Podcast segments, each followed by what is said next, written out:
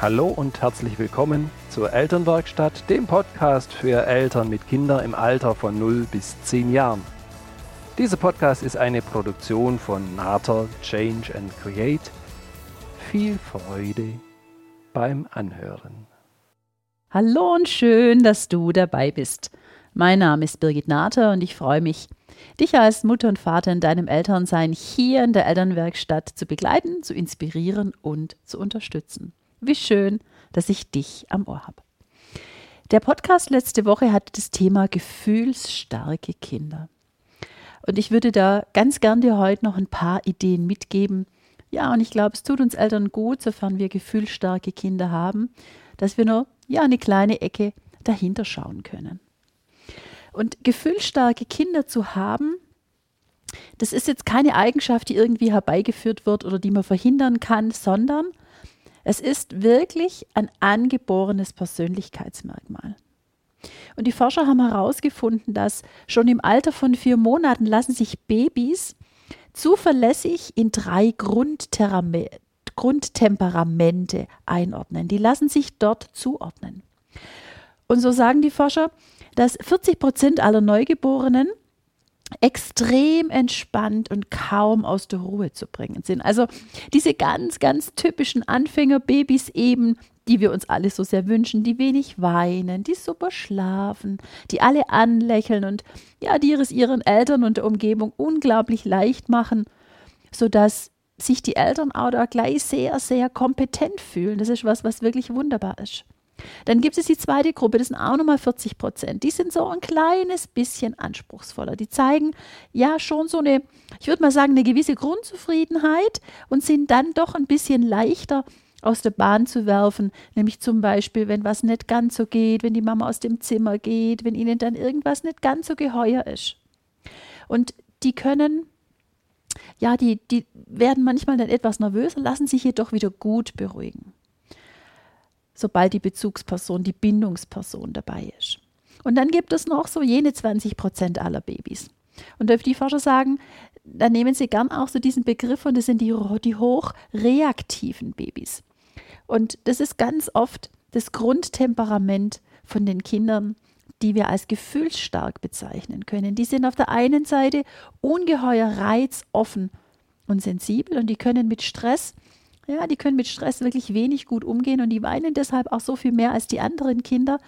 Und auf der anderen Seite, und das ist das, was so, ja, manchmal sich auch beinahe widerspricht, dass sie auf der anderen Seite dann doch auch sehr aktiv sind, dass sie neugierig sind, dass sie ein Durchhaltevermögen haben. Du erkennst es, du kannst es nochmal nachhören im Podcast von letzter Woche. So, ja, die Persönlichkeitsmerkmale, die da dahinter stecken. Und das sind genau diese Ecken. Auf der einen Seite sind sie sehr, sehr sensibel und auf der anderen Seite sind sie eben unglaublich neugierig, motorisch, wollen die Kinder wirklich richtig was, was, was bewegen. Und da kommt ja natürlich auch hier eine ganz, ganz große Gefühlsspanne zum Tragen. Und es ist so gut, dass, dass wir das wissen, weil manchmal haben wir so den Eindruck, oh, was habe ich jetzt alles falsch gemacht, dass ich oder wir, dass wir so ein Kind haben. Und deswegen ist so ganz entscheidend, dass, dass du für dich das klar hast, dass du da gar nichts falsch gemacht hast, sondern dass die Kinder sind, wie sie sind. Du weißt ja, verschieden sein ist genau die Vielfalt, die, die, wir, die wir brauchen. Und dass es nicht darum geht, dass du jetzt da irgendwas gemacht hast, sondern das sind Persönlichkeitsmerkmale, das ist Temperament, das mitgegeben wird. Und ja, ich bin schon bei dir. Ganz oft hätten wir gerne ein Kind oder ein Baby von den ersten 40 Prozent, die so tiefenentspannt sind, wo alles leicht ist. Und die anderen, wenn, wenn du jetzt an ein, möglicherweise hast du ein gefühlsstarkes Kind, wenn du jetzt daran denkst, dann ist es eben so wunderbar, dass du diese Vielfalt hast. Ne? Auf der einen Seite sind die unglaublich wissbegierig und ja, sie haben dann doch auch diese ganz sensible Seite.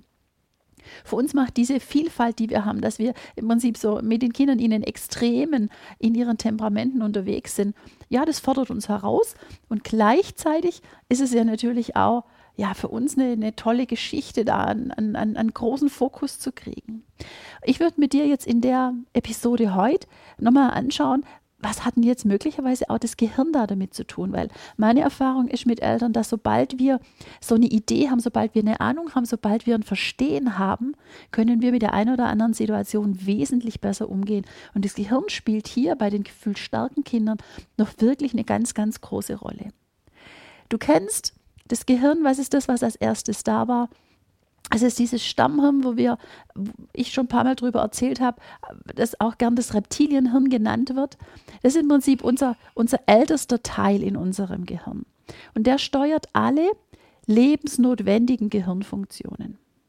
Der ist wirklich, ja, der ist schon alt und der ist genau dafür verantwortlich. Und vor allen Dingen ist er verantwortlich für diesen Flucht- oder Kampfmodus, der uns in der Steinzeit wirklich in lebensbedrohlichen Situationen das Überleben gesichert hat. Dann gibt es einen weiteren Teil, der nicht ganz so alt ist wie jetzt unser Stammhirn. Das ist im Prinzip dann das limbische System. Das limbische System, das hast du wahrscheinlich auch schon hier und da gehört, das ist für unsere Gefühle verantwortlich. Unsere Gefühle, die sitzen genau im limbischen System. Und das sind sowohl die positiven Gefühle, die vorwiegend auf der linken Seite des Gehirns sind, und eher die, die, die dunklen Gefühle, die wir wenig gern haben, die sind auf der rechten Seite des Gehirns zu Hause. Und es gibt ein ganz besonderes Verbindungsstück zwischen dem Stammhirn, also unserem Reptiliengehirn, das so für Flucht und Kampf verantwortlich ist, und unseren Gefühlen.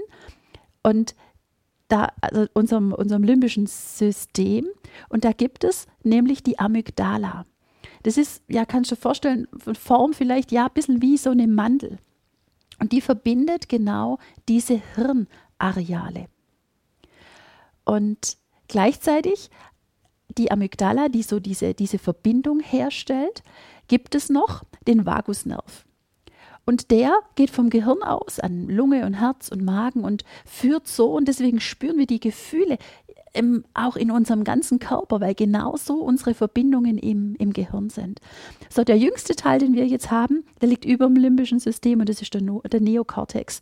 Und das ist genau da, wo wir unsere Kognition haben, wo, die, wo wir rationales Denken haben, wo wir Entscheidungen reflektieren. Und die Forscher haben jetzt herausgefunden, dass hochreaktive Babys, die also eine ganz empfindsame und eine schnell, ein schnell überreizbares Temperament haben, dass die eine ganz empfindliche Amygdala haben, die wo andere sagen, nee, es ist ja alles noch okay, im Prinzip schon wieder unserem Gehirn ein Signal gibt, zu sagen, halt, halt, halt, das ist alles gar nicht so wunderbar, das könnte gar nicht so gut ausgehen, bitte jetzt schon in den Notfallmodus schalten und dann kommen diese starken Gefühle bei den Kindern zustande, wo wir manchmal denken, ja mein Gott, was ist denn jetzt los? So tragisch ist es eben doch gar nicht.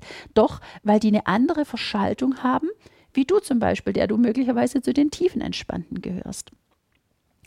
Und die Forschungsergebnisse haben außerdem gezeigt, dass diese Kinder einen leicht erhöhten Level von Stresshormonen haben. Und das macht ja natürlich eben auch was mit unserem Gehirn, wenn wir immer schon leicht so angetriggert sind, sodass dann relativ schnell heftigere Gefühlsreaktionen bei den Kindern zu sehen sind.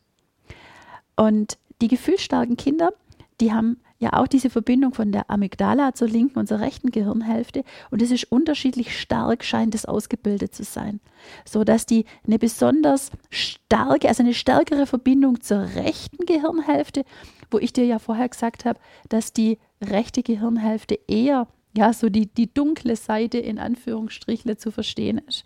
Und dass du da einfach auch siehst, dass das Potenzial dann relativ schnell da ist, dass sie da wirklich in große Emotionen gehen. Und ich habe das vorher schon gesagt, für uns ist es hilfreich, wenn wir so eine Idee haben, was ist denn das, was dahinter steckt, weil wir auf der einen Seite oft denken, mein Gott, was habe ich alles falsch gemacht? Und du jetzt siehst, dass da ganz, ganz viel in den Kindern schon angelegt ist, wo du nicht irgendwie was rum oder numm machen kannst, sondern dass wir es annehmen dürfen, dass wir diese Vielfalt leben dürfen, dass wir für uns auch ein Stück weit eine Erklärung haben und so du die Situationen, wenn du merkst, der Stresspegel ist eben leicht erhöht oder sie kommen relativ schnell in, in Stress, dass du es weißt und dass du somit die Gelegenheiten, die Situationen von außen ein ganzes Stück weit auch beeinflussen und führen kannst. Und da wünsche ich dir dass du ja diese Informationen für dich mitnehmen kannst und so für dein Kind ein ganz, ganz gutes Gefühl auch kriegst und ein gutes Bild kriegst, dass es die Vielfalt ist und ja, dass es möglicherweise so eine, so eine Eigenheit ist, die dein Kind da auch mitbringt, der eben zu seiner Persönlichkeit gehört. Jawohl, von daher hör gerne auch nochmal den Podcast von letzter Woche, sofern du es noch nicht gemacht hast, dass du da ein schöneres Bild nochmal dafür kriegst, ein vollständigeres Bild. Und es wird mit Sicherheit nicht der letzte Podcast zu dem Thema sein, denn wir haben ja natürlich mehr Kinder und wir erleben das auch immer mehr, dass wirklich Gefühle eine starke Rolle spielen, eben auch weil wir Wert darauf legen, dass die Kinder ja sich selber sein dürfen. Und da spielen Gefühle nun mal ja eine ganz, ganz entscheidende Rolle. Ich wünsche dir jetzt, ich wünsche dir eine angenehme Woche, hab eine, eine schöne Woche mit deiner Familie. Und du weißt, du kannst unglaublich gerne den Podcast weiterempfehlen, da freue ich mich drüber. Komm gerne, wirklich sehr gerne in die geschlossene Gruppe Elternwerkstatt auf Facebook. Da sind wunderbare Mütter und Väter mit dabei, wo wir ja uns austauschen und ja nochmal dranbleiben, dass Familienleben leichter gehen kann. Du kannst ja natürlich auch ganz, ganz gern mir deine Fragen schicken, denn immer wieder, das hast du schon gehört, sofern du mehr als einen Podcast gehört hast, dass wirklich Fragen der Eltern im Podcast von mir auch beantwortet werden. Und möglicherweise kann einer der nächsten Podcasts ja vielleicht deine Frage oder deine Schwierigkeit und Herausforderung beantworten. Sehr, sehr gerne. Du kannst mir auch sonst schreiben, wenn dir was gut gefallen hat, wenn dich etwas unterstützt hat, wo du sagst, Mensch, genau das war es jetzt für mich. Über dieses Feedback freue ich mich unglaublich. Ansonsten hab eine gute Zeit. In diesem Sinne, du weißt, sei gelassen. Unperfekt ist perfekt. Liebe Grüße, deine Birgit.